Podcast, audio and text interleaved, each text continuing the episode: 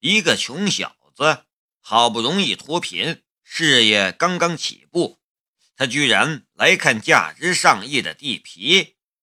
这样的事情，别说是在场的这几个土豪不相信，就算是稍微有点常识的小学生都不会相信。这是大话，说的未免也太搞笑了吧？黄一虎还真就笑了。大笑，随行的两个老板也笑了起来，还有他们的保镖，他们的笑声里充满了嘲讽和鄙夷的意味。等到他们都笑够了，夏雷才出声说道：“怎么，只允许你们来看地，我来看地就不行吗？”他看着梁思瑶，又说道。思瑶，我记得这块地还没拍卖吧？梁思瑶也配合，他说道：“是啊，这块地还没有拍卖，无论谁都可以来竞拍的。”李玉兰冷笑道：“夏先生，你别逗了，就你，我看你连保证金都交不起。”夏雷装出一副惊讶的样子。竞拍政府的土地还需要交保证金吗？哈哈哈哈哈！这次黄一虎一伙人里，就连最冷静、最机敏的李玉兰也笑了起来。姓周的老板说道：“这小子是穷疯了吗？”姓王的老板说道：“花车是穷疯了，这块地口岸这么好，铁定上亿。他那个样子像是上亿的吧？路边的国产车大概是他的吧？开辆十几万的国产乞丐车，居然也敢竞拍上亿的地皮？扯淡！”李玉兰说道：“小子。”听见了吗？没人相信你。刚才还保持着半分客气，称呼一声夏先生，现在连半点客气都没了，直接叫小子了。夏雷笑了笑，价值上亿，我看就值一两百万而已。你们买这块地皮需要花上亿的钱，我一两百万。就能搞定。黄一虎等人又笑了起来，之前的紧张气氛莫名其妙的消失了。在他们看来，夏雷仿佛是上天特意派来演小品的，是来搞笑的。不信？夏雷看着黄一虎，目光转冷。黄一虎，我告诉你。这块地你想都别想，我要用它来盖厂。黄一虎冷哼了一声：“小子，别以为你有两个朋友，你就能办成这事儿。这块地除了我黄一虎，谁也别想拿到。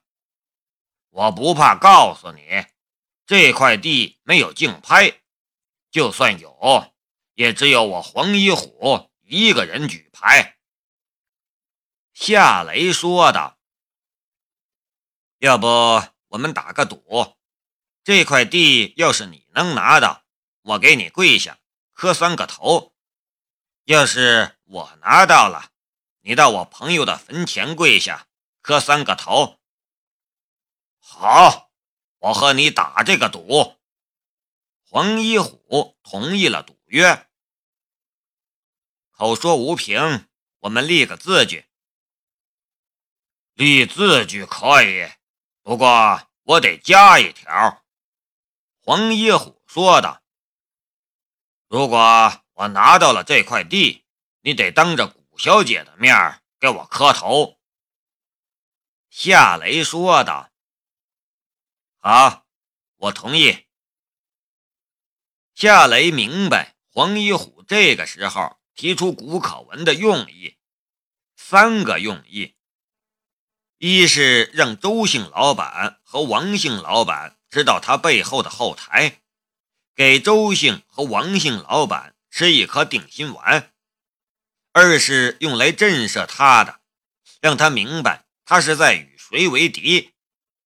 最后一个目的便是讨好谷可文，因为如果他当着谷可文给黄一虎下跪的话，曾经在他这里丢了面子的谷可。文会很高兴。如果没有这三个好处，黄一虎会跟夏雷打赌吗？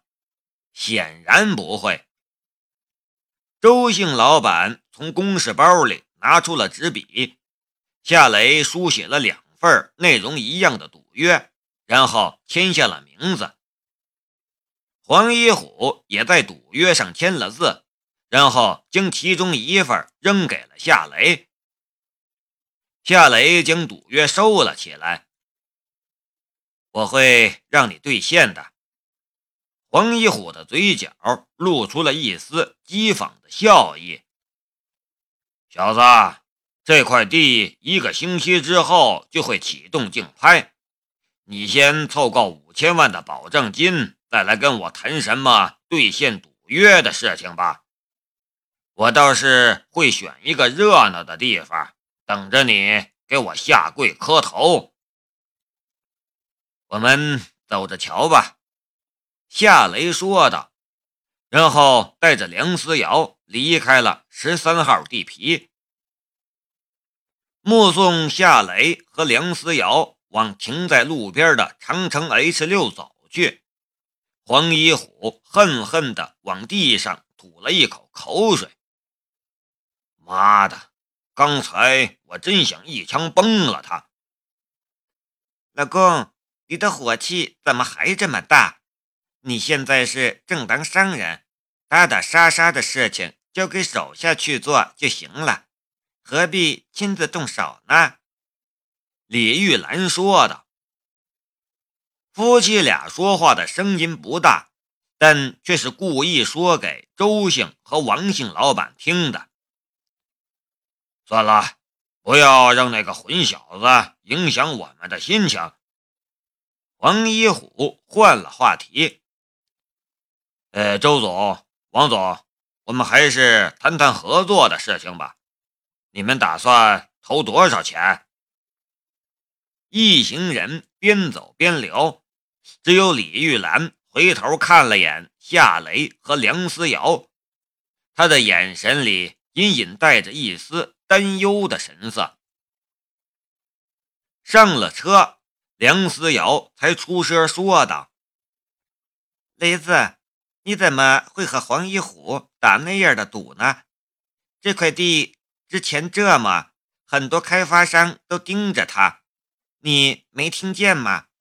仅是参加竞拍的保证金都要交五千万，万一你的那两个朋友没法帮你拿下这块地。”你真的要去给黄一虎跪下磕头吗？夏雷笑了一下。你想多了。我想多了。梁思瑶不解地看着夏雷。夏雷说道：“黄一虎那样的人没有半点信用可言，就算他输了，他也不会兑现我和他的赌约。”你明知道，就算你赢了，他也会耍赖，那你还跟他赌？梁思瑶更想不明白了。夏雷笑道：“同样的道理，要是我输了，我也不会兑现赌约。”梁思瑶耸了一下肩，苦笑道：“我真的被你搞糊涂了。”既然你们双方都不会兑现赌约，那还打什么赌呢？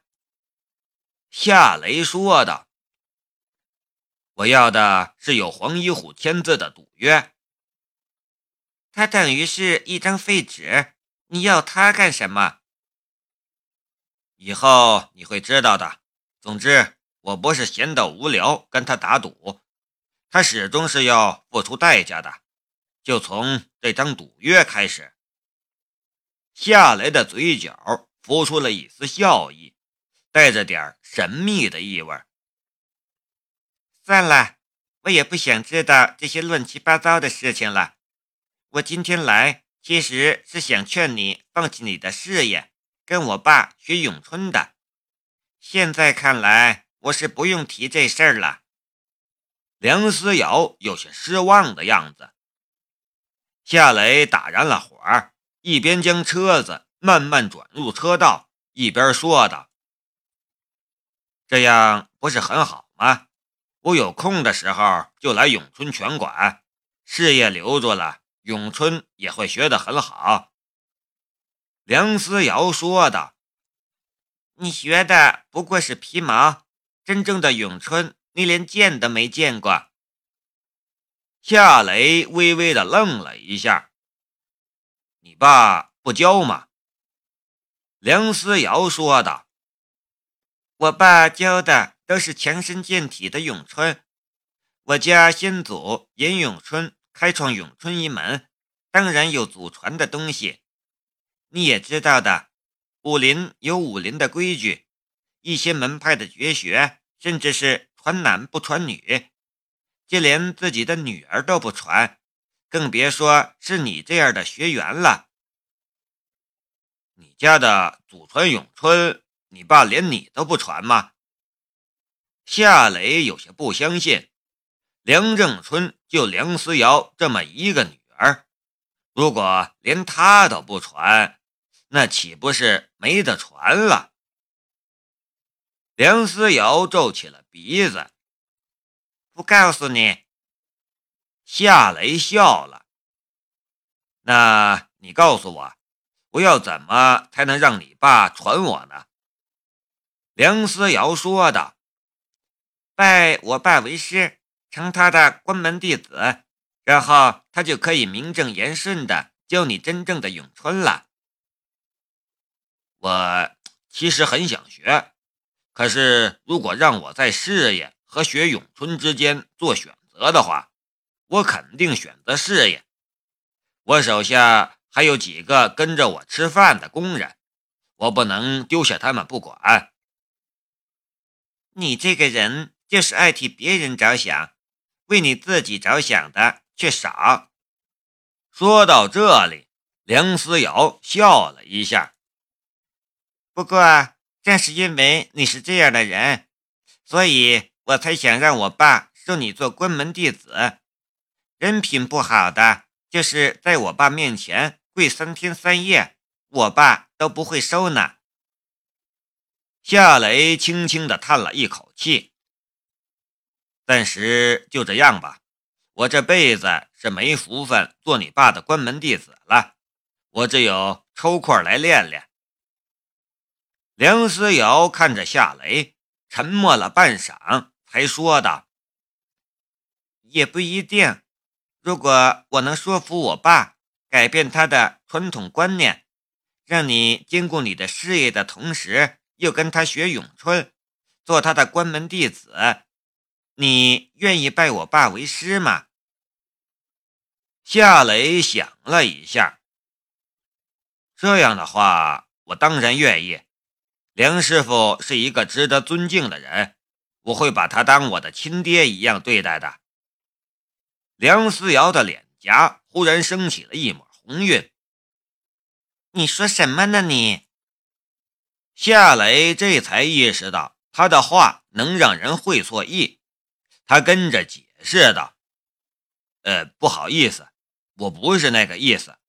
我的父母都不在了，我的意思是。”如果我拜梁师傅为师的话，我我就把他当成我爹来伺候。好了好了，我又没让你解释。”梁思瑶说的。不过我有一个条件。你还有条件？什么条件？梁思瑶说的。你知道的，我是因为我爸年事已高才回来的。我辞掉了我在美国那边的工作，我在这边还算是一个待业青年。你正好处在创业的阶段，身边缺少一个助手，让我当你的总裁助理，怎么样？总裁助理夏雷呵呵笑了。我算什么总裁呀？雷马制造公司就算再小，你也是总裁呀。好吧，你说我是总裁，我就是总裁吧。不过你这样的高级人才来我的小厂里面工作，不委屈吗？你就说答应不答应吧，我懒得跟你客气。梁思瑶的身上有一种习武女人的果敢爽快的气质。夏雷腾出了一只手，伸了过去。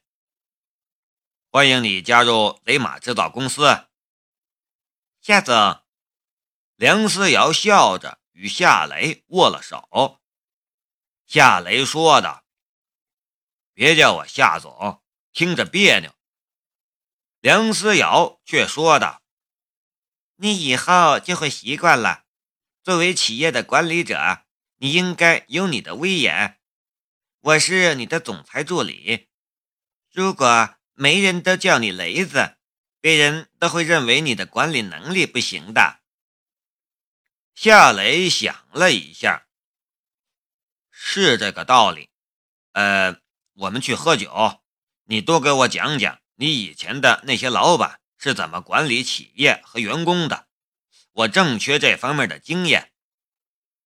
好啊，师弟，梁思瑶说道。